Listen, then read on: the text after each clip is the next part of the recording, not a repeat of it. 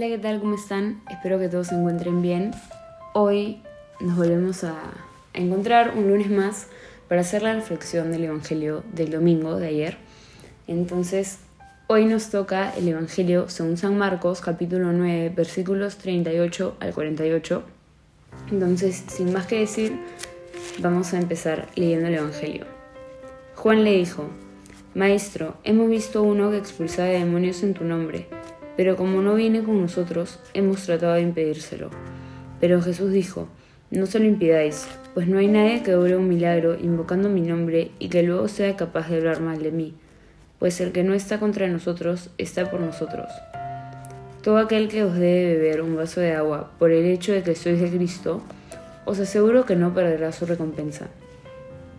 Al que escandalice a uno de estos pequeños que creen, le iría mejor si le pusieran al cuello una de esas piedras de molino que mueven los asnos y que lo echasen al mar. Si tu mano te es ocasión de tropiezo, córtatela. Más vale que entres manco en la vida que ir con las dos manos a la guejena, al fuego que no se apaga. Y si tu pie te es ocasión de tropiezo, córtatelo. Más vale que entres cojo en la vida que ser arrojado a la guejena con los dos pies. Y si tu ojo te es ocasión de tropiezo, sácatelo más vale que entres con un solo ojo en el reino de Dios que ser arrojado con los dos ojos a la guena, donde su gusano no muere y el fuego no se apaga. Bueno, en este evangelio hay tres puntos que me gustaría meditar con ustedes hoy. El primero es sobre el inicio del evangelio, ¿no? Que Juan se escandaliza porque habían personas que, que no venían de ellos, que estaban usando el nombre de Dios, de Jesús. Y creo que y Jesús, bueno, le dice que, que no debe escandalizarse que hay otras personas que crean, ¿no? Y creo que esto es a veces el caso con la iglesia, ¿no? Bueno, de por sí la iglesia está dividida, ¿no? Existen obviamente los católicos, los ortodoxos, los protestantes. Y sabemos que la iglesia católica es la verdadera, pero no quita que, que las demás iglesias también sean seguidores de Cristo, ¿no? Por más de que no tengan eh, toda la, doctrina, por decirlo de alguna manera, que se hayan perdido en algunos aspectos, eso no quita que, que de cierto modo son, al fin y al cabo son cristianos, ¿no? Son seguidores de Cristo. Entonces, creo que, que este pasaje también es como una llamada de atención a, que seamos más pacientes con, los, los demás cristianos, ¿no? O incluso, sin ir muy lejos, dentro de la misma iglesia católica. No. ¿Cuántas veces no hemos mirado al, al del costado y, lo hemos jugado, ¿no? Y pensamos que nosotros somos los únicos católicos verdaderos. Pero de verdad, de verdad todos seguimos a Cristo y todos estamos intentando alcanzar la santidad, que es nuestro, nuestro fin último, ¿no? Entonces, creo que esta es una primera llamada de atención, sobre todo cuando dice pues el que no está contra nosotros está por nosotros, ¿no? Y eso también a la misma vez siento que, marca como dos bandos, ¿no? Que es también lo que se repite en otras partes del Evangelio. Em, pero lo dicen al revés, que no está conmigo está contra mí, ¿no? Entonces, este, este pasaje me hacía acordar a eso y también me puse a pensar que verdaderamente hay dos bandos, ¿no? El, el, o sea, el, bando de, Dios y el, y el, bando que está contra Dios, por decirlo de una manera.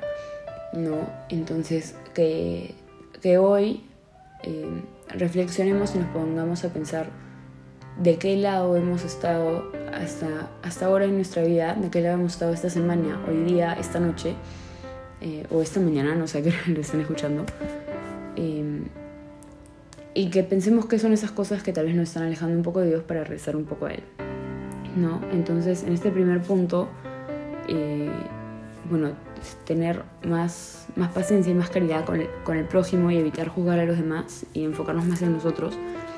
Y, y lo otro es eh, esto que les digo que me hizo recordar este pasaje, ¿no? Que no podemos servir a dos señores, hay o sea, estamos o sirviendo a Dios o no sirviéndolo entonces pensar bien para qué estamos viviendo.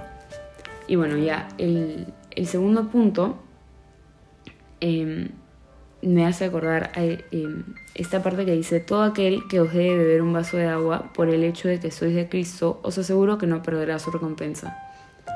Y esto me hizo acordar a justo una meditación que estaba haciendo el otro día con, en el programa de confirmación, que hablaba de la caridad, que cuando nosotros servimos al prójimo, no es que solamente lo estamos sirviendo a Él, sino que estamos sirviendo a Jesús. También hay otra parte del Evangelio de Marcos que, dice algo, algo parecido a todo lo que hiciste a uno de mis hermanos, me lo hiciste también a mí.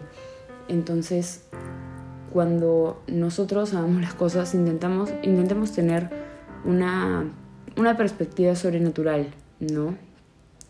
Y pensemos que, que cuando estamos sirviendo al prójimo, no solo le estamos sirviendo a ellos, sino que estamos sirviendo a Dios y es también una manera de santificarnos. Entonces eso me pareció un punto importante que no quería dejar pasar, por más de que sea breve. Y bueno, el tercer punto que me parece el, el central de este Evangelio, por lo menos es el que a mí más me impacta, es el final, ¿no? Que dice, si tu mano te hace tropezar, córtatela. Y esto de verdad nos muestra que, que Jesús es, no sé cómo decirlo, pero, pero que Dios es un Dios celoso, ¿no? No quiere que lo amemos a medias, sino que seamos tajantes y, seamos completamente suyos, ¿no? Y que nos alejemos del pecado por completo. Em, y que tenemos que ser verdaderamente radicales, ¿no? No radicales en el sentido de em, extremistas, pero, pero sí radicales en el sentido de ser, ser tajantes y tener límites claros, ¿no? si es que nosotros identificamos eh, algo que nos está haciendo pecar, pues hay que arreglarlo. ¿no? Si es que nos estamos dando cuenta que, que hablar con tal o cual persona siempre nos lleva por, por mal camino, pues tomar las, las medidas necesarias para evitar hacerlo, ¿no? Que me hace pensar también en el, el propósito de enmienda, que es el paso más importante de, la confesión, querer, querer no volver a pecar. Entonces hay que cuestionarnos si es que verdaderamente estamos poniendo todos los medios para evitar pecar, ¿no? Porque acá Jesús nos muestra que no es, no es algo de, bueno, ya, tal vez hoy sí, tal vez mañana no. No, sino es algo, es, es algo muy, muy blanco y negro, ¿no? O pecas o no pecas, o estás con Dios o estás contra Dios. Y eso no significa que, tenemos que ser perfectos para seguir a Jesús, para nada. Pero pero creo que muchas veces podemos relajarnos un poco.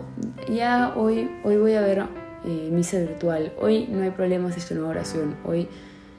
Y nos ponemos muchas excusas, pero al fin y al cabo Dios nos llama a ser santos, ¿no? Entonces hay que todos los días ser, hacer nuestro mejor esfuerzo. Em, y me incluyo, ¿no? Claramente yo tampoco soy perfecta, pero, pero esta, esta parte del Evangelio me pareció muy, muy poderosa. Y otra cosa que, quería comentar es que tenemos una sola vida, ¿no?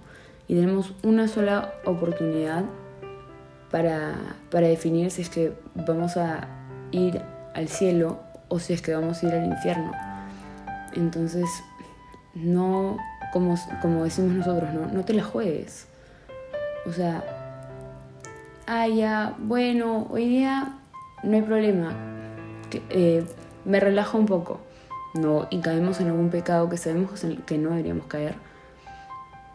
Y decimos, bueno, ya después me confieso, pero ¿qué pasa si es que nunca tenemos la oportunidad de confesarnos? No, vamos a, vamos a arriesgar todo por, por un momento. Entonces, no sé, justo estaba, reflexionando de, esto durante la misa, ¿no? Durante la, durante la homilía que de verdad Dios nos da una vida, ¿no? Y, la vida es, es, bastante larga, tenemos bastante tiempo, pero, pero está hecha para prepararnos para la eternidad y para decir qué es lo que queremos hacer en la eternidad, porque como decía el Padre ahora en la misa, la manera en la que lo describe San Agustín es que San Agustín me parece que era, si me estoy equivocando, eh, después nos mandan un DM y nos corrigen pero que Dios respeta tanto nuestra libertad que si a lo largo de nuestra vida nosotros le damos la espalda, a la hora de la muerte, Él respeta eso y acepta que no queremos vivir con Él por el resto de la eternidad. Entonces, de verdad, eh, condenarnos es una elección, por más feo de que, de que suene, eh, creo que es verdad, ¿no? Entonces, Dios nos ha dado libertad y, debemos aprender a emplearla bien, ¿no? Entonces, bueno, para, para resumir y ya ir terminando, eh, hoy hemos meditado tres puntos. El primero es tener un poco más de caridad con los demás y fijarnos más en nosotros antes de juzgar al próximo. El segundo es, que va de la mano con el primero, es que cuando somos caritativos con los demás, también estamos ayudando a Cristo porque Cristo se encuentra en el prójimo.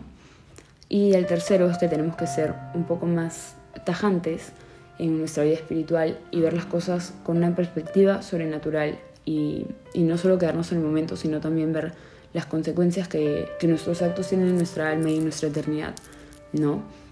Entonces, bueno, eso era todo lo que quería compartir hoy y nos vemos la próxima semana para la nueva reflexión del Evangelio. Chao.